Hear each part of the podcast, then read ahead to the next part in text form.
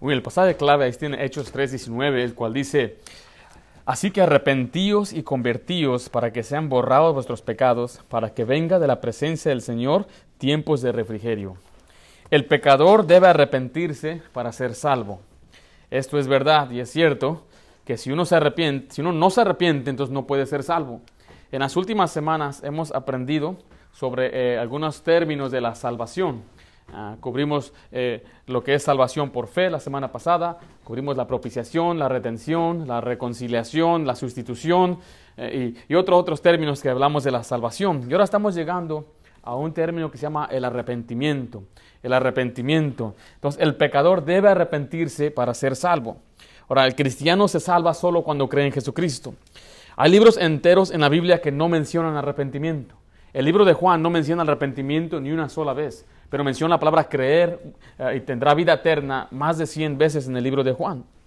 Pablo menciona arrepentimiento solamente en dos de sus cartas que él escribió. Pero si, se menciona arrepentimiento en los otros evangelios, en el libro de Hechos, como acabamos de leer, Pedro menciona arrepentimiento y como les dije, eh, eh, Pablo menciona arrepentimiento en, en, dos de sus cartas. Si usted quiere contar hebreos, entonces en tres de sus cartas.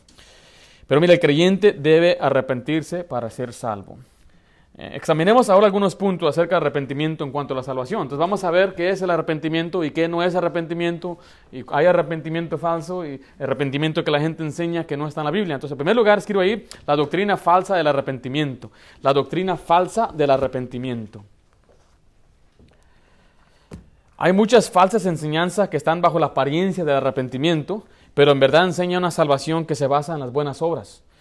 Eh, porque le añaden, eh, le añaden eh, algo a lo que es el arrepentimiento. Le añaden esto, mire, el para ser salvo te tienes que arrepentir, eso es la verdad. Pero ellos le añaden esto, para ser salvo tienes que arrepentirte de tus pecados. Ellos añadieron esa frase porque esa frase no se encuentra en la Biblia, esa enseñanza no se encuentra en la palabra de Dios. En la Biblia sí, sí se enseña que debe la gente arrepentirse de sus pecados, pero no para salvación. El arrepentimiento de pecados es solamente para los creyentes. Ahora, ¿es correcto entonces decir que para ser salvo tiene que arrepentirse de sus pecados? Bueno, la respuesta corta es que no. Pero vamos a analizar ciertos versículos. Miren, vean un versículo que ellos utilizan en, Hechos 20, versículo 21. ¿Sí está ahí, dice la Biblia? Dice, testificando a judíos y gentiles acerca del arrepentimiento para con Dios y de la fe nuestro, de nuestro Señor Jesucristo. Dicen, ve, ahí está. ¿Lo encontraron ahí ustedes? ¿Arrepentimiento de pecados? ¿Está ahí? No, ¿verdad que no? Pero ellos dicen, mira, es que son dos cosas diferentes. El arrepentimiento y la fe son dos cosas muy diferentes, es lo que ellos dicen. Entonces ellos usan este versículo como prueba que uno tiene que arrepentirse de sus pecados para ser salvo, lo cual yo creo que es muy ridículo y muy absurdo, ¿no creen? En primer lugar, ellos enseñan esto. Vamos a ver lo que enseñan ellos. Ellos enseñan, en primer lugar, escribe ahí, apartarse del pecado. El arrepentimiento para ellos es apartarse del pecado. O sea que tienes que apartarte de las cosas malas que haces. Tienes que alejarte de las cosas malas que haces. Tienes que dejar de hacer cierto pecado. O tienes que sentirte mal por tu pecado. Tienes que sentirte mal porque estás tomando y tienes que dejar de tomar y después puedes ser salvo. Después te puedes arrepentir. Yo le he preguntado a muchos hermanos que son buenos cristianos, que caminan con Dios, que sirven en la iglesia. Yo les pregunté, cuando usted fue salvo, hermano, ¿usted era un bebedor de vino? O sea, era de vez en cuando se emborrachaba. No, pues sí. ¿Y nadie te dijo que tenías que alejarte de la cerveza para llegar a Cristo? No, nadie me dijo eso. ¿Y después de que llegaste a Cristo dejaste la cerveza? Sí. ¿Por qué? Porque lo vi en la Biblia.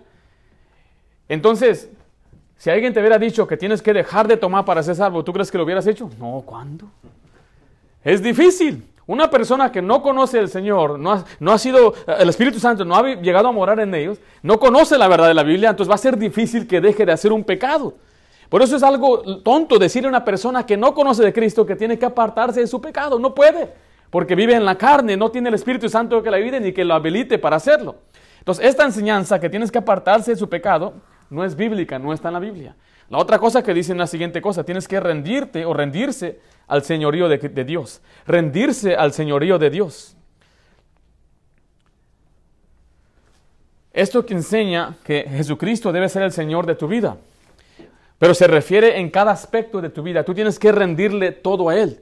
Tienes que rendir tu familia a Dios. Tienes que rendir tu cuerpo a Dios. Y, tienes, y eso es algo que un cristiano debe hacer, pero no para ser salvo. Y ese es un problema porque la gente enseña entonces que, eh, eh, que, la salvación es más que ser salvo, o sea, la salvación es más que solamente creer en Cristo, disculpa, es también rendir a Dios, que ya no pelees con Dios. Y ellos usan este pasaje en Isaías 45, 22 al 23. Dice, mirad a mí y sed salvos. Ves, mira, tienes que ver a Dios y ser salvo todos los términos de la tierra, porque yo soy Dios y no hay más. Porque mí mismo, porque mi mismo mismo hice juramento, de mi boca salió palabra en justicia y no será revocada, que a mí se doblará toda rodilla y jurará toda lengua.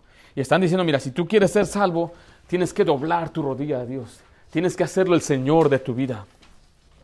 Y eso es un, están torciendo el pasaje, porque son dos cosas muy diferentes. Este pasaje nos da una claridad en Filipenses. ¿De qué se trata? Este va a Filipenses capítulo 2, Dice, por lo cual Dios también le exaltó a lo sumo, hablando de Jesús, y le dio un nombre que está sobre todo nombre, para que en el nombre de Jesús se doble toda rodilla de los que están en los cielos y en la tierra. ¿Y dónde?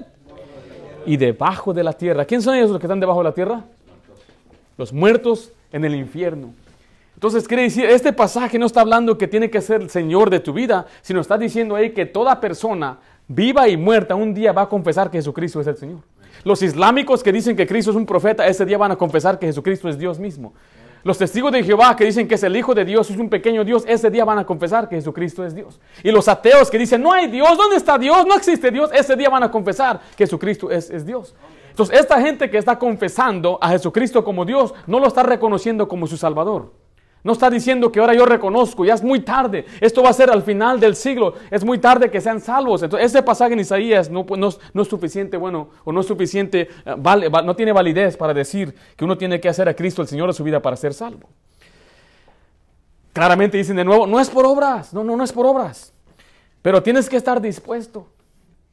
Alguien me dijo eso una vez, que no tienes que hacer las obras, pero tienes que estar dispuesto a hacer las obras. Entonces digo, hermano, tú, tú, digo, Señor, ¿usted quiere conocer a Cristo? Me dice, sí. Me di cuenta pues que vives en Amaciato y eres borracho. Ahí le dice que tienes que apartarte de tus pecados. Y está muy duro. Eh, ¿Estás dispuesto nada más? Con que estés dispuesto. ¿Estás dispuesto? Y me dice que sí está dispuesto. Estoy dispuesto. Ah, Ahí le da un ejemplo donde un hombre tenía dos hijos. Ve a trabajar en mi viña. Y uno dijo, no voy. Y después se arrepintió y fue. Y el otro dijo, sí voy. Y nunca fue. Entonces, ¿qué importa, la acción o las intenciones? En la acción, porque muchos dicen, bueno, yo tuve la intención de hacer el bien. Bueno, yo, yo tengo la intención de ir a la iglesia, pero no llegan a la iglesia. Tengo la intención de ir a ganar almas o hacer cosas buenas, pero no lo hacen. Las intenciones no son válidas a los ojos de Dios cuando no, hace, cuando no, hace, no va acompañada de la acción. Por eso es importante entender que estar dispuesto a ser Dios el Señor de tu vida no es suficiente para salvarte. Porque vea lo que dice Romanos 8:7, y es otro pasaje que ellos usan. Por cuanto los designios de la carne son enemistad contra Dios, porque no se sujetan a la ley de Dios ni tampoco pueden. Dicen, ves, estos no se pueden sujetar, no se sujetan a Dios, ellos tienen que rendirse a Dios. Pero vea lo que dice Romanos 5:10. Porque si siendo enemigos, fuimos, ¿qué dice ahí? Reconciliados con Dios. ¿Cómo? Por la muerte de su Hijo. Entonces, este pasaje refuta esa noción que tienes que hacer a Cristo el Señor de tu vida, porque Él nos reconcilió a nosotros. Eh, eh, aunque éramos enemigos de Dios, no puede un enemigo rendirse a Dios. Es lo que están diciendo ellos. Eres enemigo de Dios, ahora tienes que rendirte al señorío de Dios. Yo sé que a veces es, es medio complicado estas enseñanzas porque sí son absurdas. Usted ve que las enseñanzas ah, claras de la Biblia son fáciles de entender. Un niño lo entiende. La semana pasada les hablé de las dispensaciones. Yo sé que algunos andan bien confundidos. ¿Y cómo ustedes, hermano, las dispensaciones? Ahorita no te preocupes, algún día voy a dedicar un sermón entero acerca de eso. Y un día voy a dedicar un sermón entero al señorío de Dios, a la falsa enseñanza de la señoría de Dios. El siguiente es, dicen que es cambiar de dirección. Cambiar de dirección, que el arrepentimiento es cambiar de dirección. O sea que uno debe cambiar. Y dicen después, no de vida, no, no, no, tu vida no, sino de pensar acerca del pecado y, y de la dirección que llevas yo he hablado con muchos y he leído muchos libros y esos no saben lo que están diciendo. Porque se están inventando cosas que la Biblia no dice. Dicen que uno, puede, eh, uno, uno no puede meramente hacer una oración y ser salvo. Y se burlan de nosotros que predicamos el Evangelio y invitamos a la gente a hacer una oración. Dice, oh, solamente porque hizo una oración ya es salvo. Y hay gente bautista, pastores bautistas que a veces en los púlpitos se paran y enseñan cosas así. Dice, ¿tú crees que por ser, hacer la oración ya eres salvo? No, tiene que ir acompañado con una diferente dirección, una vida cambiada.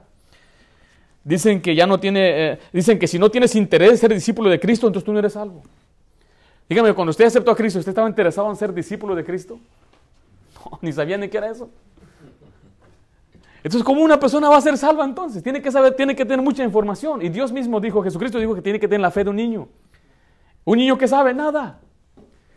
Un niño solamente sabe que se porta mal y que merece ser castigado y por eso debe confiar en Cristo. Es todo lo que necesita hacer. Si un niño puede ser salvo así, entonces puede ser salvo cualquier otra persona.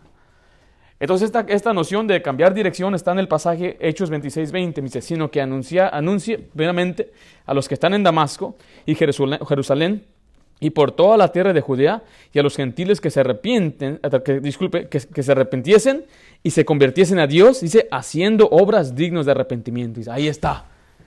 Tienes que arrepentirte, tienes que convertirte y hacer obras de arrepentimiento para ser salvo. Pero eso es lo que está diciendo ahí. Mire, veamos, vamos a, dividirlo en la sección. Primero dice que uno debe arrepentirse. Después dice que debe convertirse. Y finalmente debe hacer obras dignas de arrepentimiento. Son tres cosas muy distintas. Mire, la palabra convertirse quiere decir girar hacia otra dirección. Es lo que quiere decir. Entonces no está hablando este de obra. Este pasaje no está hablando de hacer obras. Está hablando de dirección en nuestra mente. Le voy a decir qué significa arrepentir ahorita. Significa cambiar de mente. vamos a ver así, mire. Ellos tienen que cambiar de su manera de pensar en cuanto a la salvación. Antes creían que tenían que ser salvos por portarse bien. Pero ahora tiene que arrepentirse, tiene que cambiar su mente y girar su mente o su pensamiento a la, verdad, a la verdad. ¿Y la verdad es quién? Jesucristo. Entonces cuando ellos se arrepienten, dicen, ya no creo que tengo que hacer ritos y portarme bien, ir a la iglesia para ser salvo, sino que ahora se giran, se convierten a Cristo. Ahora creo que Cristo es el que me puede salvar. Y después de que son salvos, dice que ahora tienen que hacer obras dignas de arrepentimiento. Y, y eso es muy similar o muy parecido a lo que dice Pablo en Efesios capítulo 2. Vea lo que dice Efesios 2, del 8 al 10. Porque por gracia sois salvos por medio de la fe. Y esto no de vosotros, ¿qué dice ahí? Pues es donde Dios dice, no por obras, para que nadie se gloríe. Entonces ya estamos contradiciendo a Pablo. Pablo se está contradiciendo. No, porque vea la siguiente parte. Porque somos hechura suya, creados en Cristo Jesús, para, ¿qué dice ahí? para buenas obras, las cuales Dios preparó de antemano para que anduviésemos en ellas. Entonces, mire, el proceso es así, que uno tiene que creer en Cristo y después de creer tiene que andar en buenas obras. Por eso cada cristiano que recibe a Cristo en su corazón debe vivir conforme Dios quiere que quiera que viva. Debe vivir para agradarle a Él, dice que vive el resto de su vida haciendo la voluntad de Dios, agradándole en todo, llevando fruto en toda buena obra, llenando su mente de conocimiento. ¿Por qué? Porque ya eres salvo.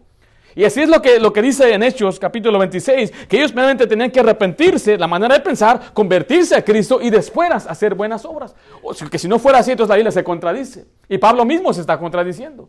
Pero si usted compara la escritura con la escritura, usted puede determinar que así es ese proceso del cristiano. Porque nosotros no creemos que usted ya puede ser salvo y vivir como se le da su regalada gana. Creemos que, y creemos que la Biblia enseña que ahora que nosotros somos salvos, somos un pueblo santo adquirido por Dios, real sacerdocio, con un propósito. Y el propósito es vivir y anunciar las virtudes de aquel que os llamó, pero también vivir para Dios en santidad y en separación, agradándole a Dios, siendo la luz del mundo. Por eso el cristiano debe constantemente leer su Biblia, caminar con Dios para conocer la voluntad de Dios. El cristiano que no conoce la voluntad de Dios raramente hará lo que a Dios le agrada. Y, claro que hay muchos desobedientes que no quieren obedecer a Dios. Pero el énfasis aquí es que ahora que eres salvo tienes que hacer obras dignas de arrepentimiento. El siguiente dice, dicen que es obedecer o reformar. Obedecer o reformar. Dicen entonces que una salvación se, eh, eh, basa en obedecer. Y, yo escuché a un pastor recientemente que hicieron, es obedecer el Evangelio, es obedecer, tienes que obedecer al Evangelio, dice él. Pero eso no es lo que la Biblia dice. O dicen algunos que debe haber evidencias. Porque si usted acepta a Cristo y no cambia, no hay evidencias, tú no eres salvo. Porque el que cree, cambia se reforma.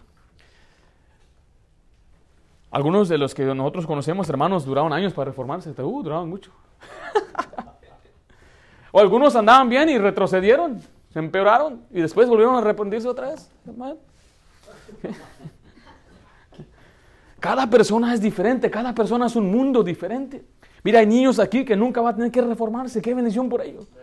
Va a haber niños aquí que nunca van a tomar bebida, nunca van a probar el alcohol, nunca van a probar las orines del diablo, nunca van a fumar, nunca van a en, en camino de pecador ni en silla de escarcedores se van a sentar y van a ser felices más que los que sí anduvieron esas cosas. Por eso qué bendición que un joven niño crezca en los caminos de Dios. Aunque él crezca en los caminos de Dios, si no conoce a Cristo, va a ir al mismo lugar donde los pecadores van. Por eso es importante entender que no solamente porque vienes a la iglesia, tu mamá o tu papá viene a la iglesia, que tú eres cristiano. Tú mismo tienes que creer en Cristo como tu Salvador. Y es importante entender esto, que el, el, arrepentimiento no es obedecer, no es reformarse, no es cambiar. Alguien dice, cuando tú en verdad eres salvo, ni pensamientos de matarte vienen a tu mente. Eso no es verdad. Hay hombres que quieren matar a su esposa y son cristianos. Yo escuché un pastor decir, él nunca pensaba, pensaba en divorciar a su esposa, pero matarla a pesar que somos cristianos, no dejamos de ser carne, no dejamos de mentir, no dejamos de desear al sexo opuesto y tener lascivia. Por eso tenemos que andar en el espíritu para no satisfacer los deseos de la carne. Alguien dijo es que son falsos convertidos. Y la Biblia claramente enseña que es un falso maestro. Enseña claramente que hay gente que eh, entra y son falsos hermanos. Pero no hay un falso convertido. Eso es imposible. O es convertido o no eres convertido. Ahora, puedes parecer ser un cristiano y no ser un cristiano, eso es cierto. Porque usted puede ver y solamente ve lo exterior, Dios ve el corazón. Ahora, obviamente nuestro testimonio es importante, dice que somos la luz del mundo para que la gente vea nuestras obras y glorifique a Dios. Dice, por su fruto los conoceréis, dice también la palabra. Pero quiero darle a entender con este pasaje es que sí hay cristianos que son capaces de matar a otros, sí hay. Si hay cristianos capaces de cometer pecados graves como adulterio o fornicación, sí lo hay.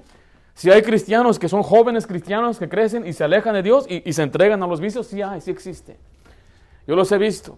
Y, usted puede decir, pues no son salvos porque mira cómo viven. En la Biblia nunca da un requerimiento de vivir en santidad y pureza para ser salvo. Es mandato de Dios, sí. Dice la Biblia que Dios a todo que recibe como hijo azota, entonces Dios los va a azotar, Dios los va a castigar, le va a ir muy mal.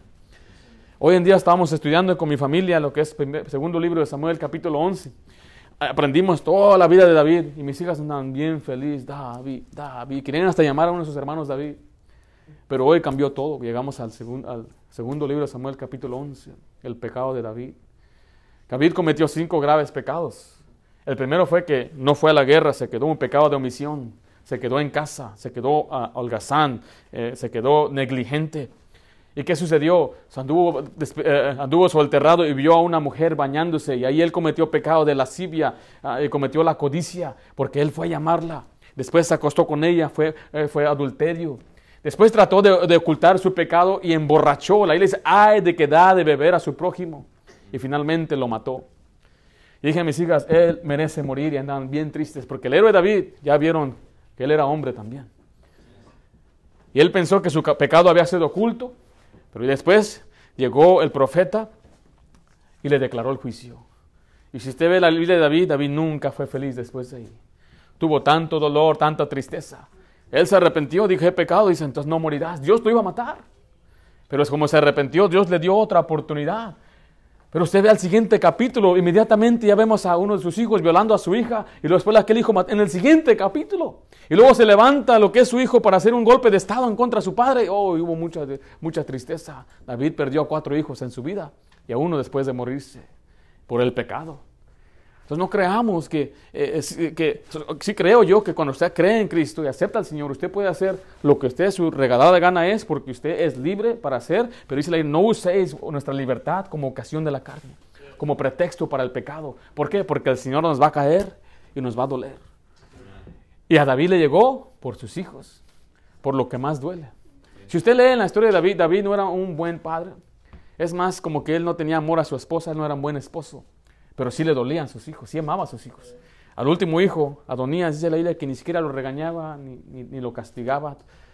Y él todos pagó por consecuencias. Tenemos que entender que todo lo que el hombre siembra, eso va a cosechar. Entonces sí es cierto que si usted acepta a Cristo, no pierde salvación. Y usted, y usted puede meterse donde usted quiera. Pero tenga cuidado, no lo estoy diciendo como licencia, estoy dando advertencia. No se crea la mentira que todo va a estar bien. No va a estar todo bien. Y quiero hacer unas preguntas a estas personas que dicen esto. Tienes que arrepentirte de tus pecados. Mi pregunta es de cuáles. ¿De cuáles pecados te tienes que arrepentir? De todos, de todos. Desde el primero que cometí. Yo, ¿Usted recuerda cuál era, como cuánta edad tenía usted, hermano, cuando ya sabía lo que era el, buen, el bien y el mal? ¿Ocho años? ¿Y usted, hermano? ¿Cuántos? Cinco. ¿Cinco? Yo creo que ya tenía como cuatro años yo. ¿Y tú, hermano? Es muy santo todavía, hasta la fecha. Apenas dice, ¿eh? Yo siento que a los cuatro años, no sé, yo, no sé, yo los cuatro años yo sabía que era el bien y el mal. Yo sabía que era molestar a otra persona. Yo sabía que era robar. Yo sabía que era mentir y ocultar mi pecado. Y mamá decía, te comiste la comida y la había yo aventado al basurero. No, sí, ya me la comí. Yo sabía que era. Me acuerdo cuando fui, mi mamá llevó al Mo, yo quería una revista de, unas tarjetas eh, de, fútbol americano, te, te, decían el precio, y mamá me decía que no tenía dinero, y se me hizo fácil agarrarla y meterla en su bolsa. Dije, ¿para qué pagar? Yo le dije a mi papá a los cuatro años, sería bueno dibujar el dinero, ¿para qué trabajar, papá? Mejor yo te lo dibujo. Y le enseñé el dólar que hice. Y yo, mamá, mira, mis padres se vieron y dice, este es maldito. A los cuatro años había una niña en la escuela que me gustaba. Yo le decía, ay, me gusta esa niña. Mi hermano, otros no eran así. Yo siento que a esa edad yo ya era un pecador. No sé por qué, pero yo ya era un pecador. En el caso de, yo creo, de mi hermano, si este mi hermano Daniel, yo creo hasta los 13 años él ya fue. hay muchachos que son más nobles. Y no voy a apuntar aquí, pero aquí dentro hay unos que se ven, pues son más noblecillos que otros. Y otros que son más, me dicen, me dicen pícaros, ¿ya? Este muchacho es medio picarón, medio tranza. Yo practicaba en mi mente, ¿cómo voy a convencer a mi papá con este asunto? Tenía como seis años. Yo iba y le daba una presentación y decía, pues sabes qué, ya, y lo convencía. Y después se arrepentía. Pero ya hay niños que a una edad ya muy joven ya saben. Entonces, ¿de cuáles pecados yo tendría que arrepentirme? ¿Tendría yo que arrepentirme de esa revista que me robé?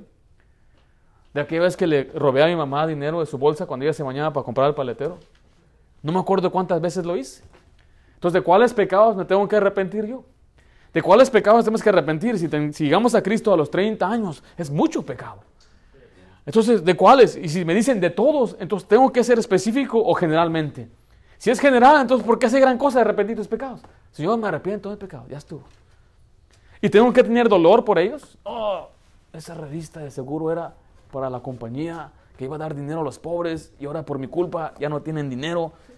¿Tengo que yo sentirme mal por cada pecado que cometí? Obviamente, si hay cosas malas que uno ha hecho, que uno se siente mal. Ahora, deja de una pregunta, mira, si convertirse o arrepentirse de mis pecados me salva, entonces si vuelvo a mi pecado, ¿pierdo mi salvación? ¿Sí pasa? O sea, si tengo, que, si tengo que arrepentirme para ser salvo y tengo que alejarme de mi pecado, entonces yo me alejo y me arrepiento y ahora soy salvo. Y ahora cuando soy salvo, entonces yo me regreso al pecado, ¿dejo de ser salvo entonces? Le estoy, le estoy dando esta, esta, esta frase porque eso es lo que ellos quieren decir entonces. Que básicamente para ser salvo tengo que portarme bien y hacer buenas obras y alejarme de, las cosas malas. Pero ¿qué tal si yo regreso a esas cosas? ¿Quiere decir que pierdo mi salvación? No, no, no, ¿cómo vas a perderlo? Entonces, mira, piense de esta manera. Yo me arrepiento, me alejo, acepto a Cristo, soy salvo y regreso. Acabo ya soy salvo ahora sí, ¿no? No, no, no, no, no, es que si vuelves, entonces nunca fuiste salvo. Ah, ¿viste? Entonces, ¿para qué arrepentirme? Si de todos modos es difícil quedarme. Y si me quedo, entonces me voy a gloriar, mira lo que yo logré. Llegué por mi propia justicia. Pero ignoran lo que dice Hechos 6:31. Dice, ellos dijeron, cree en el Señor Jesucristo. ¿Y qué dice ahí? Será salvo toda tu casa. Si la persona tiene que limpiar su vida para ser salvo, entonces estamos hablando de una salvación por obras. Una salvación por obras. Eso contradice lo que dice Efesios 2. Si van a Efesios 2.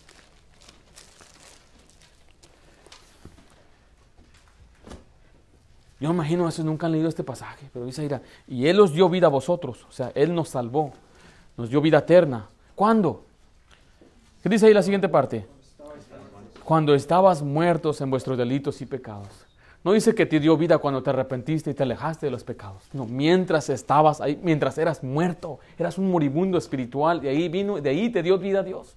Dice la siguiente parte, en los cuales anduviste en otro tiempo, siguiendo la corriente de este mundo, conforme al príncipe de la potestad del aire, el espíritu que ahora opera en los hijos de desobediencia, entre los cuales también todos nosotros vivimos en otro tiempo en los deseos de nuestra carne, haciendo la voluntad de la carne y de los pensamientos, y éramos por naturaleza hijos de ira, lo mismo que los demás. Dice, pero Dios, que rico en misericordia, por su gran amor con que nos amó, dice otra vez, aún estando nosotros muertos en pecados, nos dio vida juntamente con Cristo. Por gracia sois salvos. Y juntamente con Él nos resucitó y asimismo nos hizo sentar en lugares celestiales con Cristo Jesús, para mostrar en los siglos venideros la abundante riqueza de su gracia en su bondad para con nosotros en Cristo Jesús. Porque por gracia sois salvos por medio de la fe. Y esto no es de vosotros, ¿qué dice ahí?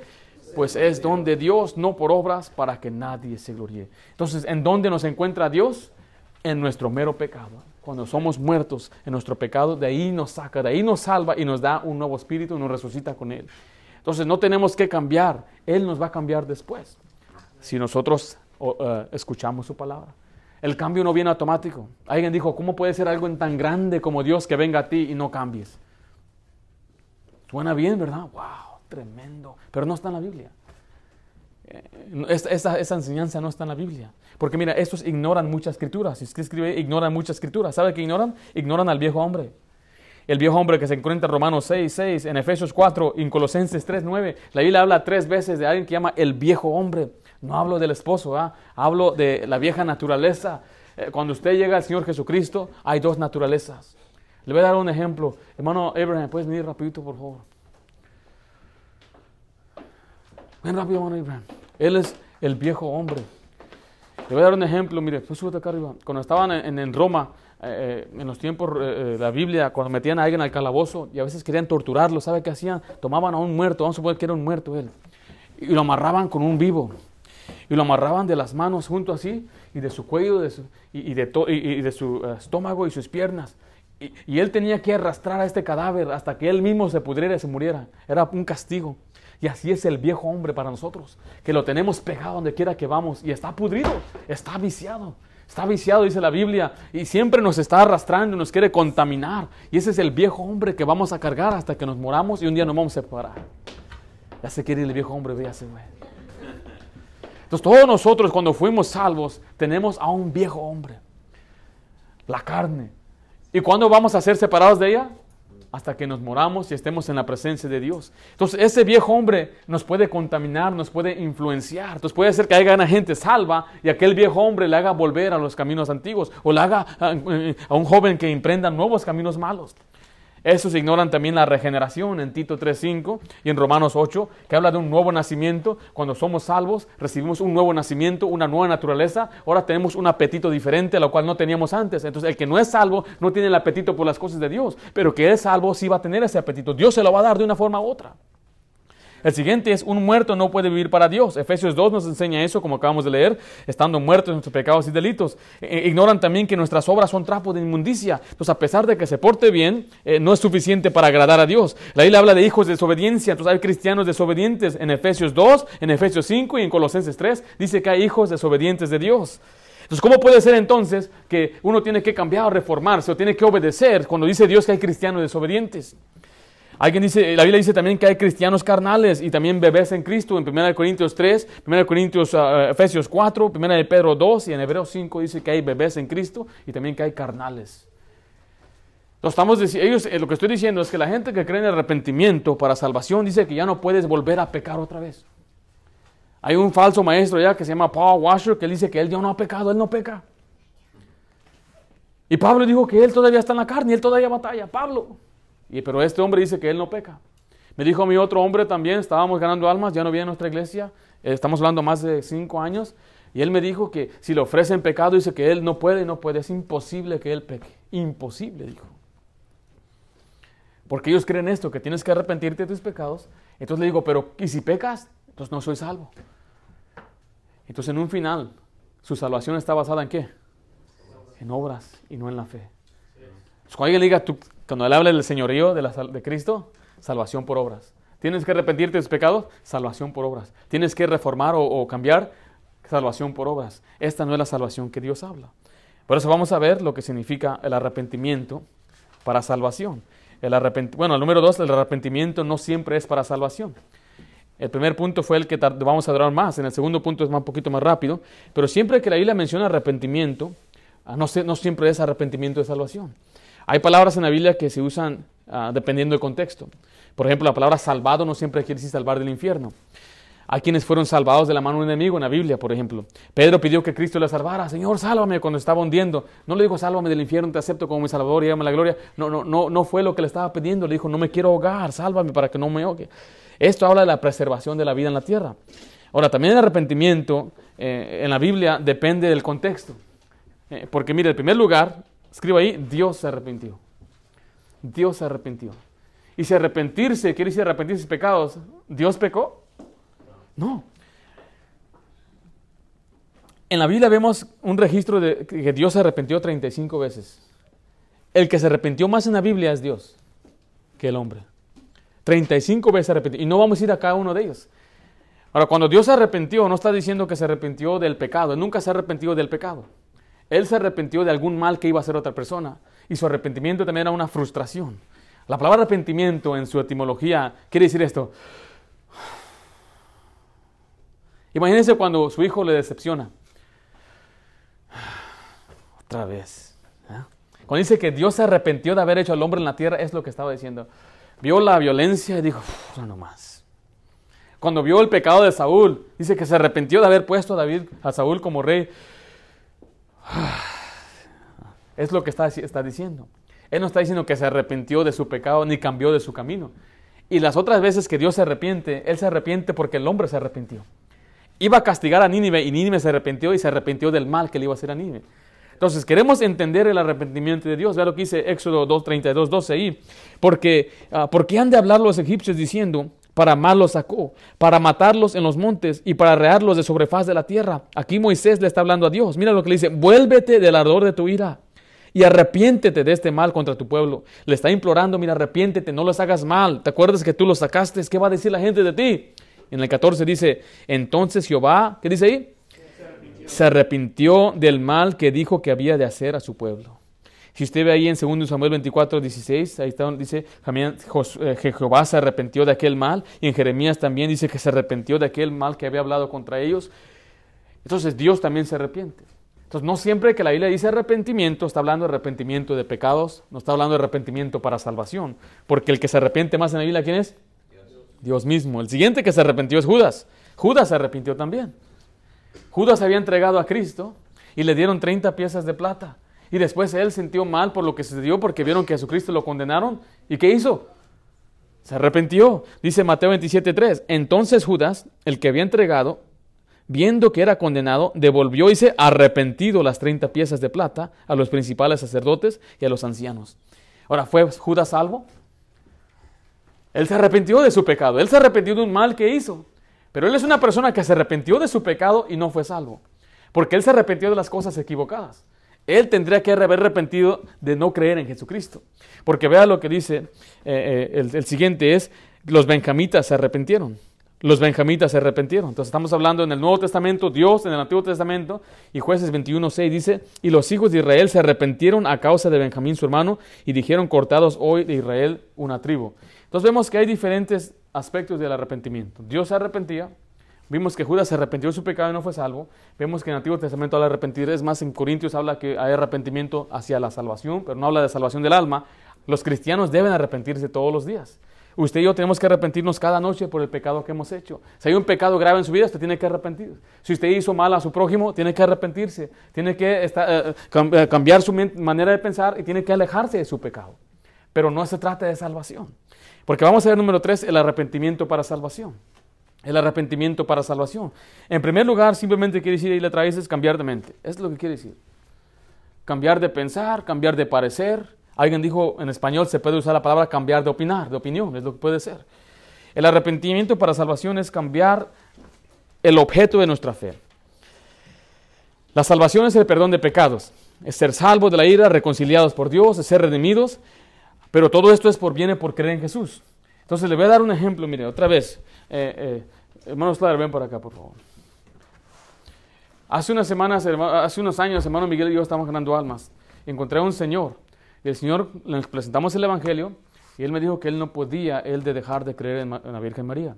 Entonces, mire, para que un hombre, el señor Slider, sea salvo, eh, vamos a suponer que el señor Slider está portándose bien, va a la iglesia, trabaja, eh, se persina, mano se persina. ¿Tú te has persinado? Nunca te has persinado. ¿A lo bautizaron o no? ¿No? ¿No te bautizaste en la iglesia bautista de Anaheim? ¿No se bautizó? ¿Y qué baptized here? ¿Ok?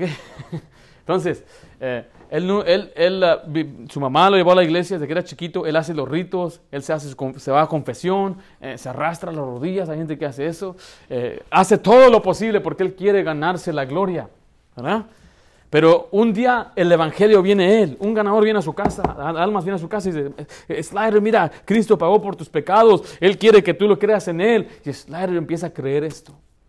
Y dice, ya no más creo en la Virgen, en la Iglesia Católica, ya no creo en mis obras muertas de la ley, que es portarse bien, ahora cree en Jesucristo. Entonces él cambió de, pensar.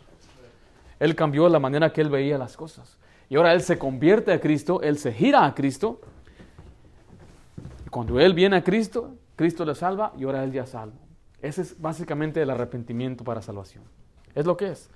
Si usted va en Hebreos 6.1, ahí vemos algunas Ah, algunos pasajes, dice, por tanto, dejando ya los rudimentos de la doctrina de Cristo, dice, vamos adelante a la perfección, dice, no echando otra vez el fundamento de arrepentimiento de obras muertas.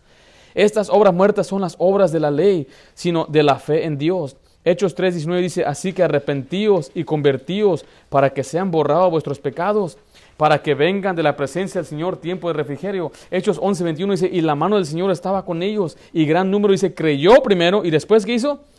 se convirtió. Entonces estamos viendo ahí eh, en el 3.19, está diciendo arrepentidos y convertidos. Y acá dice creyó y se convirtió, es sinónimo en la palabra de Dios, porque cambió de mente. Cuando cambió de mente de lo que creía, ya no cree en estas cosas, los ídolos, las obras, ahora cree en Jesucristo y se convierte, se gira hacia Jesucristo. No está hablando de acciones. No está diciendo, ya no voy a la iglesia católica, hoy ya voy a la iglesia bautista. Eso no importa. No estamos hablando de sus acciones sus obras. Estamos hablando de lo que él cree, lo que está en su mente, en su corazón. Lo que dice Hechos 11, 21. Y la mano del Señor estaba con ellos. Y gran número, ¿qué dice ahí? Creyó. creyó y después se convirtió al Señor. En 1 Tesalonicenses 1.9 dice, porque ellos mismos cuentan a nosotros de la manera en que os recibiste y cómo os convertiste, mire, de los ídolos, ¿a quién? A Dios, para servir al Dios vivo y verdadero. Entonces vemos que este ahora puso su confianza no en los ídolos, no en las obras, sino en Dios. Ese es el arrepentimiento bíblico.